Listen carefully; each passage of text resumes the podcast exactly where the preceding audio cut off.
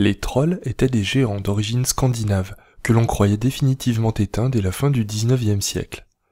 Un être maléfique les ramena à la vie, mais en perdit le contrôle lorsque ceux-ci migrèrent vers des terres moins onéreuses mais recouvertes de publicité que l'on appelle Internet.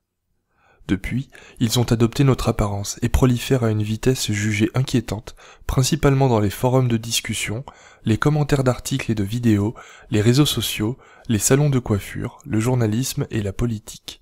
Discuter avec un troll provoque des symptômes qui peuvent aller de la simple irritation à l'automutilation préméditée.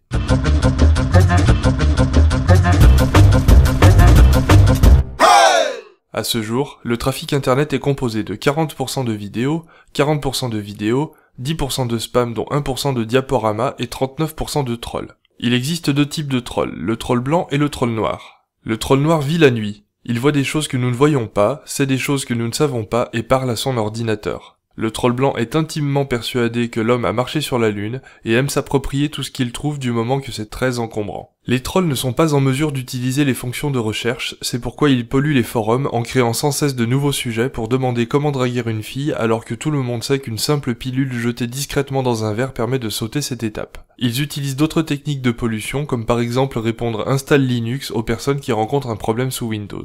Si un troll change d'avis, il explose. C'est pourquoi les trolls subissent tous une formation qui leur confère une relative stabilité mais les conduit systématiquement à des conclusions erronées du genre les hommes ne pensent qu'au sexe. Tandis que le troll noir peine à écrire un mot sans faute, le troll blanc s'évertue à les corriger, ce qui leur permet d'éviter d'aborder le fond du sujet qui les oppose. Sur les réseaux sociaux, les trolls diffusent des messages qui se terminent par Partagez si vous aimez votre fille.